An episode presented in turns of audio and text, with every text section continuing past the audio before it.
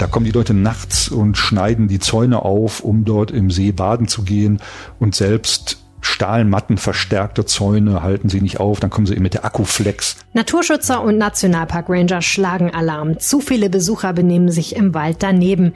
Sie befürchten Schlimmes für die Herbstferien. Mein Name ist Helene Pawlitzki. Herzlich willkommen im Podcast. Der Rheinische Post Aufwacher. Das Update am Nachmittag. Demnächst sind wieder Herbstferien und eigentlich, wenn das Wetter mitspielt, ist es eine schöne Gelegenheit, sich mal in der näheren Umgebung umzugucken. Zum Beispiel, wie wäre es mit einem Ausflug in den Wald? Keine so gute Idee, sagt Jörg Isringhaus aus dem NRW-Ressort, oder?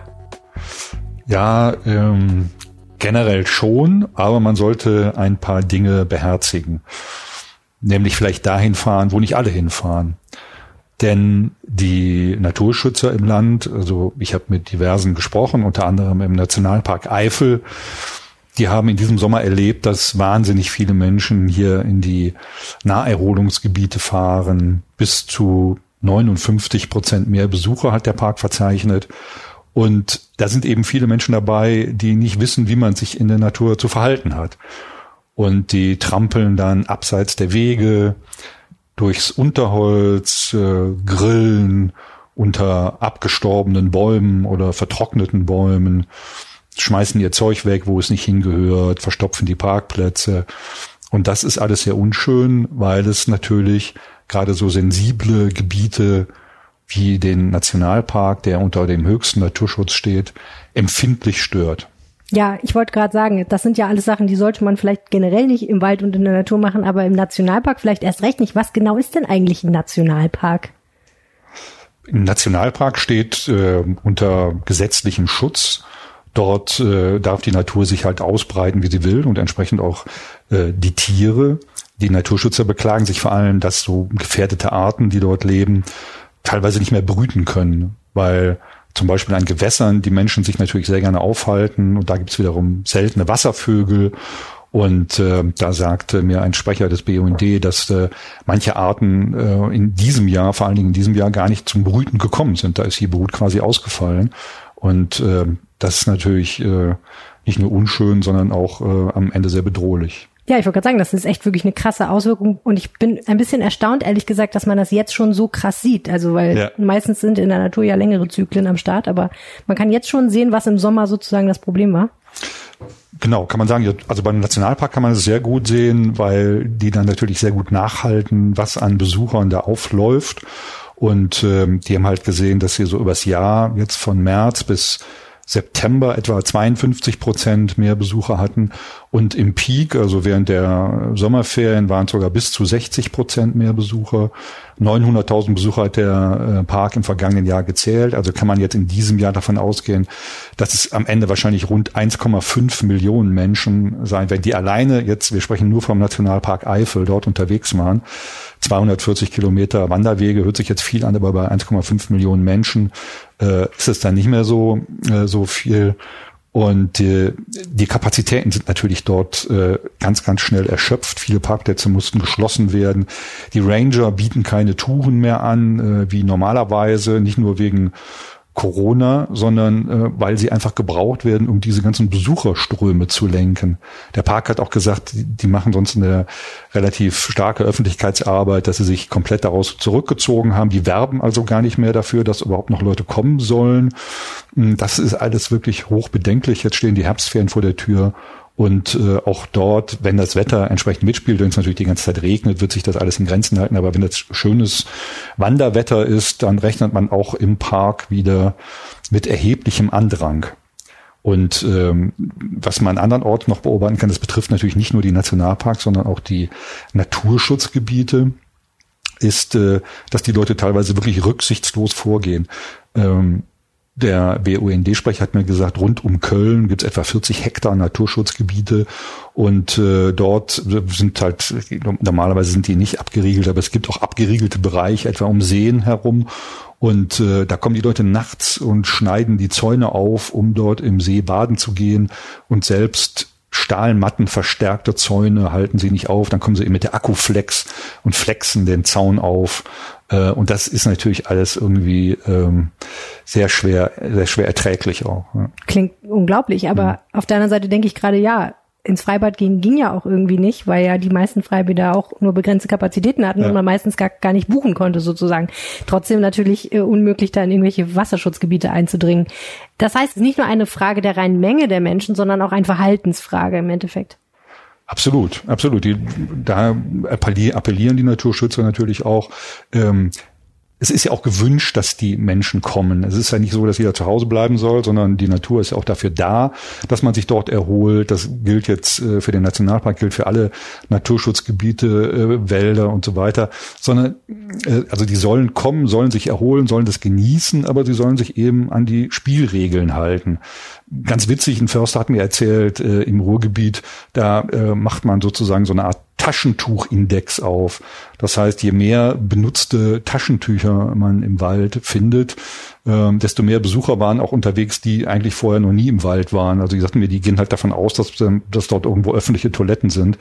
Aber die sind dann leider nicht da und entsprechend ähm, steigt dann die Menge der Taschentücher. Also Verstehe. ist einerseits ein bisschen lustig, aber natürlich auch äh, äh, ähnlich bedenklich. Nicht gut für den Boden, glaube ich. Nee.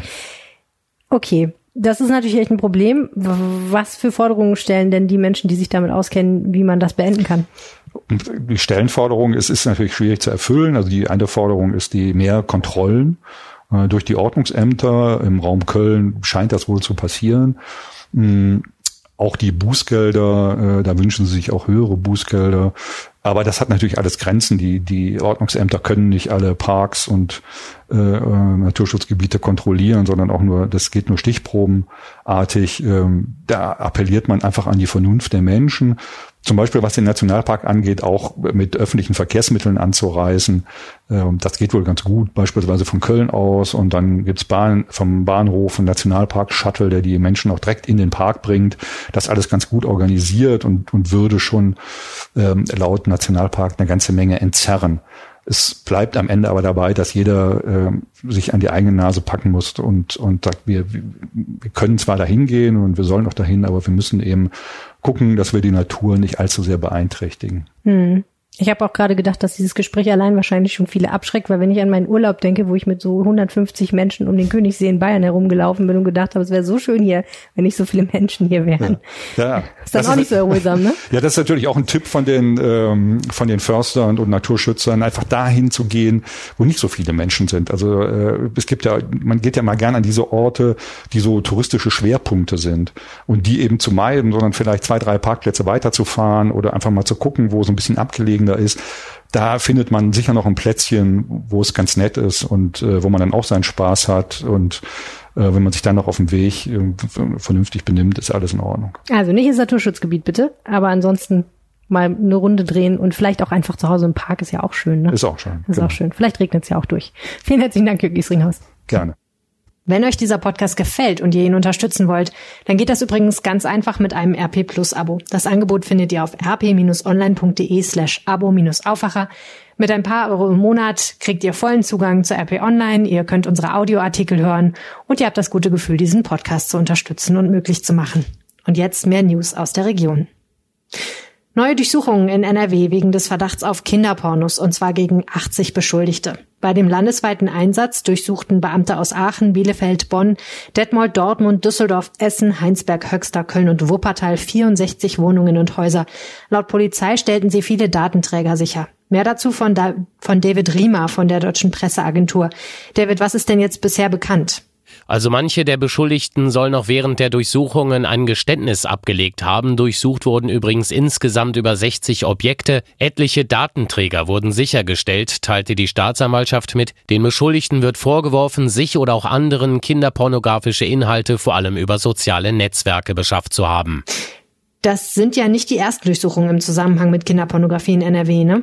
Das stimmt, die Razzien jetzt sollen aber nichts mit den ganzen Durchsuchungen im Missbrauchskomplex Bergisch Gladbach zu tun haben. Also einen Zusammenhang gibt es da wohl nicht, davon gehen die Ermittler im Moment aus. Klar, sämtliche Daten beispielsweise auf Festplatten, Speicherkarten und auch Handys müssen aber erst noch ausgewertet werden, um halt auf Nummer sicher zu gehen. Nach bisherigem Stand gab es keine Festnahmen, laut Ermittler gibt es aber auch Anhaltspunkte für weitere Straftaten, weil bei den Durchsuchungen noch mehr gefunden wurde neben den kinderpornografischen Inhalten, nämlich Schusswaffen und auch eine Cannabisplantage. Vielen Dank, David Riemer.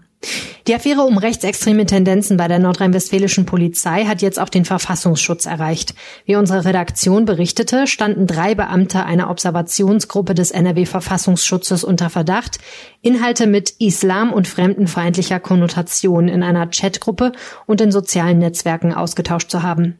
Das betroffene Team sei aufgelöst, das Führungspersonal ausgewechselt worden. Außerdem steht ein Verwaltungsmitarbeiter des Innenministeriums unter Verdacht. NRW-Innenminister Herbert Reul von der CDU hatte bereits in der vergangenen Woche berichtet, dass von den 104 rechtsextremen Verdachtsfällen seit 2017 insgesamt 100 die Polizei und vier das Innenministerium selbst betreffen. Der Verfassungsschutz bildet eine Abteilung des NRW-Innenministeriums. Mehrere nordrhein-westfälische Städte und auch ein Kreis liegen laut Robert Koch Institut bei über 35 Neuinfizierten auf 100.000 Einwohner in sieben Tagen, nämlich Köln, Duisburg, Gelsenkirchen und der Oberbergische Kreis. Bielefeld, Leverkusen und Essen liegen knapp darunter. Remscheid und Hamm liegen deutlich über der Marke von 50 Fällen pro 100.000 Einwohner innerhalb einer Woche, bei der noch striktere Vorgaben der Corona-Schutzverordnung gelten. Bei Remscheid liegt der Wert bei knapp 60, bei Hamm bei etwas über 95. Möglicherweise wird das rheinische Derby am Samstag zwischen dem ersten FC Köln und Borussia Mönchengladbach ohne Zuschauer stattfinden müssen weil der Wert in Köln bei 36,4 liegt. Die Warnstreiks im öffentlichen Dienst gehen weiter. In Düsseldorf streiken morgen die Beschäftigten der Stadtwerke. Beim Müllentsorger Avista werden die Abfallentsorgung, die Straßenreinigung sowie die Recyclinghöfe in Flingern, Garat und Lohausen den ganzen Tag lang bestreikt. Weitere Streikschwerpunkte am Freitag sind Solingen und Wuppertal.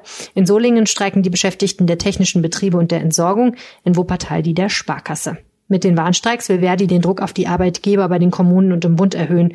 Die Gewerkschaft fordert 4,8 Prozent mehr Lohn. Es gibt bislang kein Arbeitgeberangebot. Der Chef der SPD-Landtagsfraktion, Thomas Kutschaty, will neuer SPD-Vorsitzender in NRW werden. Er werde am 14. November beim Landesparteitag in Münster kandidieren, sagte der 52-Jährige am Donnerstag. Zwei Jahre vor der Landtagswahl sei es sinnvoll, Partei- und Fraktionsvorsitz wieder in eine Hand zu legen. Damit tritt Kutschaty gegen den bisherigen Chef der NRW-SPD, Sebastian Hartmann, an. Der steht seit der Kommunalwahl unter Druck. Die NRW-SPD hatte durchschnittlich das schlechteste Ergebnis ihrer Geschichte eingefahren, auch wenn es ihr gelungen war, Hochburgen wie Dortmund zu halten. NRW-Ministerpräsident Armin Laschet von der CDU hat Papst Franziskus für das kommende Jahr zu einem Besuch nach Nordrhein-Westfalen eingeladen. Er hoffe auf den spirituellen Impuls eines Mannes, der auch Menschen zusammenführen kann.